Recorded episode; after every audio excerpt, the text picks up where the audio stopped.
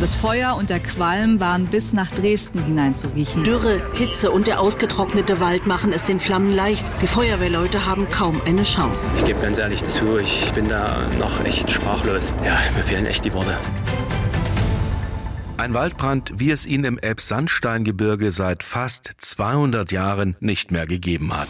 Und dann kam mit einem Mal wie eine Feuerwalze. Irgendwie so fünf bis acht Meter hoch. Ja, wir sind eigentlich nur noch gerannt wie die Hasen. Dann ist uns so viel durch den Kopf gegangen. Werden wir das überleben?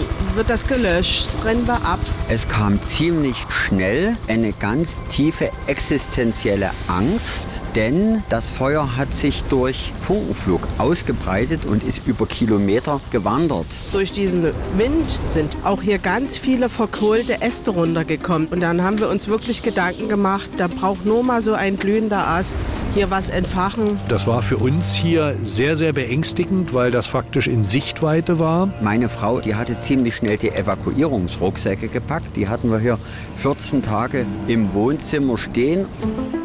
Menschen in Angst um Leib und Leben. Und auch jetzt, ein Jahr später, mit der drängenden Frage, ist es richtig, dass im Nationalpark Sächsische Schweiz ganz bewusst massenweise trockenes, totes Fichtenholz liegen gelassen wird? Haben vielleicht erst die abgestorbenen Bäume das Feuer so verheerend gemacht? Und was wächst jetzt nach? Der Podcast Der Waldbrand, wenn die Natur in Flammen steht, lässt die Menschen von hier zu Wort kommen, sucht nach Antworten für die Zukunft. Ich bin Mario Süß Süßengut, Der Waldbrand, wenn die Natur in Flammen steht, ist ein fünfteiliger Podcast von MDR Sachsen. Ab 3. Juli 2023 in der ARD Audiothek.